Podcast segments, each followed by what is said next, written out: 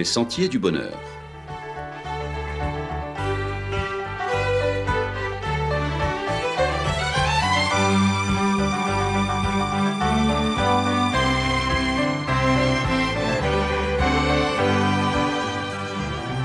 Une émission qui vous apporte un message d'espérance, de paix, de joie et de confiance.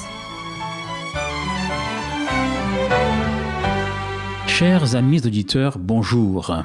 Rendre à César ce qui est à César et à Dieu ce qui est à Dieu. Il y a une véritable suspicion aujourd'hui quant à la politique. Il y a tellement de cas de corruption, de malversation, d'abus en tout genre. Si bien que les gens se méfient de la politique et surtout au niveau des jeunes, beaucoup sont déçus, outrés, révoltés de tels comportements. Ils vont donc grossir les rangs de l'abstention. Les jeunes sont remplis d'idéaux, ils sont entiers et ne vous font pas de cadeaux lorsqu'ils s'aperçoivent que des personnalités politiques se permettent des actes délictueux et se détournent de leur mission qui consiste à servir le bien public et à travailler au bien commun. Bientôt, nous citoyens serons faiseurs de rois. Ce sera l'occasion pour chacun de prêter sa voix au suffrage et de peser un tant soit peu sur le cours des choses. Il s'agira d'élire prochainement le premier magistrat de sa commune. Il faut savoir que, d'une part, on n'a que les élus que l'on mérite, car c'est nous qui les élisons, et d'autre part, ils sont l'incarnation des valeurs éthiques et morales de notre société. Et puis, de toutes les façons, il faut des hommes et des femmes en responsabilité. C'est pourquoi les adventistes du septième jour soutiennent, quelle que soit la tendance ou l'étiquette politique, les personnes démocratiquement élues, et nous prions pour que ces personnes accomplissent honnêtement leur mission, qui n'est pas facile aujourd'hui, celle de travailler au bien public. Le chrétien, s'il ne peut être partisan à cause des limites qu'il reconnaît à l'action politique, mêlée tour à tour de grandeur et de misère, il ne peut cependant s'en désintéresser. Il ne peut s'en détourner. Il ne peut que soutenir le candidat qui est le plus à même d'incarner des valeurs conformes à l'enseignement biblique ou celui ou celle qui a fait montre par le passé de ses compétences à gérer les affaires publiques, en l'occurrence les affaires de la commune.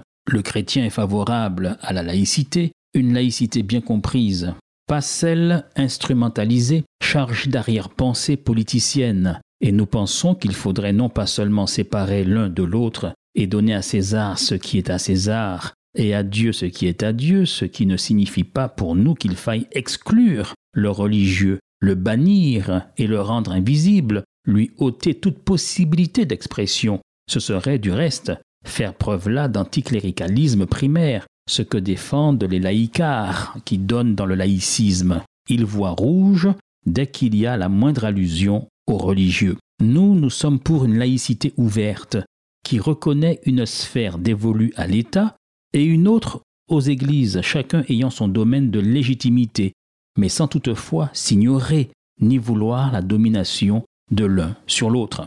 Si on en revient à la définition de la laïcité telle que l'ont voulu les pères fondateurs de la laïcité en 1905, il s'agissait de mettre fin à l'hégémonie de l'Église romaine toute puissante, trônant en situation de monopole quant à l'offre religieuse et pesant sur les consciences et empiétant sur les libertés. Il s'agissait donc au départ, en fondant la laïcité, de permettre à chacun d'avoir la liberté de penser, la liberté de conscience, la liberté de culte, chacun étant libre de croire ou de ne pas croire. Et selon la Constitution française, chacun devrait pouvoir avoir la liberté d'exprimer ses croyances, de pouvoir les partager, de pouvoir se réunir, de pouvoir pratiquer le culte de son choix, la seule restriction portant sur ce qui pourrait être une atteinte à l'ordre public. Le but était d'offrir à tous les mêmes services publics, les mêmes libertés d'expression de ses opinions et de ses convictions. La toute dernière enquête du mois de janvier, en ce début d'année, du CNESCO, Centre national d'études du système scolaire, montre le bon ancrage de la laïcité chez les jeunes, en grande partie dû à l'enseignement sur la laïcité proposé dans les différents niveaux du système scolaire, l'enseignement moral et civique, autrement appelé EMC. Le tout sera toujours d'être vigilant en espérant qu'il s'agira toujours de l'enseignement d'une laïcité ouverte. Là où cela devient délicat pour certains, c'est quand l'organisation sociale semble ne pas tenir suffisamment compte des minorités si on prend l'exemple de l'Église adventiste du septième jour. Si l'école est obligatoire et que rien n'est fait dans le même temps pour trouver des arrangements, des aménagements, et que tous les contrôles, toutes les évaluations, tous les examens sont posés le samedi, ce sont des centaines d'élèves qui seront lésés dans leur évolution scolaire et professionnelle puisqu'ils seront empêchés, de fait, de passer leurs examens au prétexte que c'est la loi, que c'est le règlement intérieur de l'établissement, et on leur avancera que c'est comme ça parce que c'est la laïcité. Désolé, ce n'est pas là l'esprit de la loi qui ne peut sans se contredire, sans s'opposer à son but initial, qui est de mettre chacun en position d'égalité, quelles que soient ses croyances. Pour la majorité, c'est le dimanche qui est le jour de culte, mais pour une minorité, telle que les adventistes du septième jour, c'est le samedi, et c'est biblique en plus. On ne peut donc en même temps rendre obligatoire la présence à l'école et dans le même temps empêcher le libre exercice de sa religion, gênant, empêchant, contrariant le libre choix du jour de sa pratique cultuelle et religieuse. Nous disons oui à une laïcité ouverte, fidèle à ceux et à ceux qui l'ont portée sur les fonds baptismaux. Et quand on aborde la question dans un esprit d'ouverture et libéral, alors on peut, et c'est souvent le cas, trouver des arrangements intelligents pour permettre, comme c'est le cas dans bien des pays, de permettre à ces élèves membres d'une Église minoritaire de pouvoir vivre dans le respect des lois de la République, respectant ce partage que reconnaissent les saintes écritures, à savoir rendre à César ce qui est à César et rendre à Dieu ce qui lui appartient, et cela en toute liberté. Vous comprendrez bien, chers amis auditeurs, qu'entre un responsable politique affichant, prônant une laïcité ouverte, et celui qui serait partisan d'une laïcité fermée, et ceci bien sûr en dehors de toute considération d'étiquette politique, que pour nous, le choix est vite fait. Ce sont nos hommes et nos femmes politiques qui organisent le vivre ensemble et qui, par une sage organisation sociale et des institutions justes et équitables, favorisent la paix sociale. Ils font ainsi droit au bien le plus précieux, à ce droit de l'homme fondamental, à savoir la liberté. La liberté qui se décline en liberté de conscience, en liberté religieuse. Aussi, nous prions pour qu'un tel état d'esprit soit celui de nos dirigeants, de nos élus, de nos hommes et de nos femmes politiques et de nos dirigeants d'institutions. Il en va du bien et de l'équité pour tous et d'un juste équilibre entre la majorité et les minorités. Il s'agit également de la prise en compte de l'intérêt de tous pour favoriser un harmonieux vivre ensemble. En espérant que vous nous rejoindrez sur la recherche de justice que vise ce propos, nous vous disons à la semaine prochaine, chers amis auditeurs. Tu as laissé les hommes libres de choisir, libres de préparer ou non leur avenir. Qu'ont-ils fait de leur liberté? Ont-ils su bien l'utiliser? Ont-ils compris le cadeau que dans ton amour tu leur faisais? Tu aurais pu nous soumettre à ta volonté, faire de nous des robots sans personnalité. Tu as préféré nous créer en nous laissant la liberté de te choisir ou alors de te rejeter.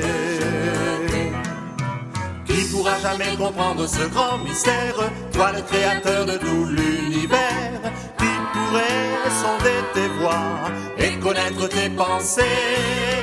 Et les hommes lèvent le poing contre le ciel, sans penser que si tu voulais sur leur vie, tu pourrais bien inscrire le mot fin, mais tu as laissé les hommes libres de choisir, libres de préparer ou non leur avenir. Qu'ont-ils fait de leur liberté Ont-ils su bien l'utiliser Ont-ils compris le cadeau que dans ton amour tu leur faisais Tu aurais pu nous soumettre à ta volonté. Faire de nous des robots sans personnalité. Tu as préféré nous créer en nous laissant la liberté de te choisir ou alors de te rejeter. Tu as placé sur le chemin de tous les hommes la possibilité de rencontrer celui qui change la vie, apportant le vrai bonheur. Seulement tu n'as jamais obligé personne, tu ne forces pas les cœurs. Oh Seigneur, que tous ici choisissent la vie, car tu as laissé les hommes libres de choisir, libres de préparer ou non leur avenir. Ont-ils fait de leur liberté? Ont-ils su bien l'utiliser? Ont-ils compris le cadeau que dans ton amour tu leur faisais? Tu aurais pu soumettre à ta volonté. Faire de nous des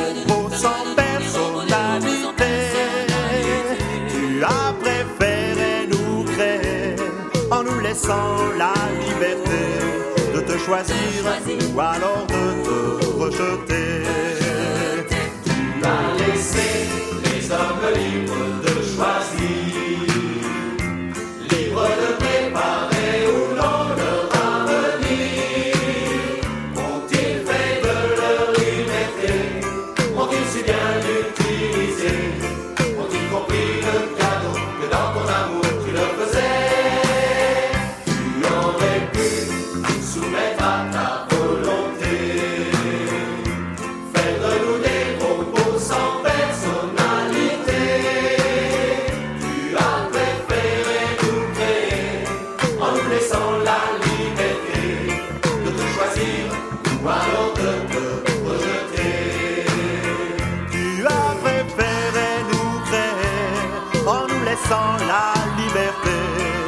au Seigneur, choisissent la vie.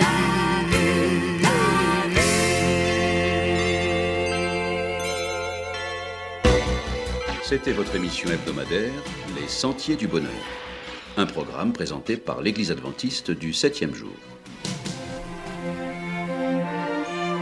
Aimeriez-vous lire le texte de la causerie d'aujourd'hui? Demandez-le. Il vous sera envoyé gracieusement.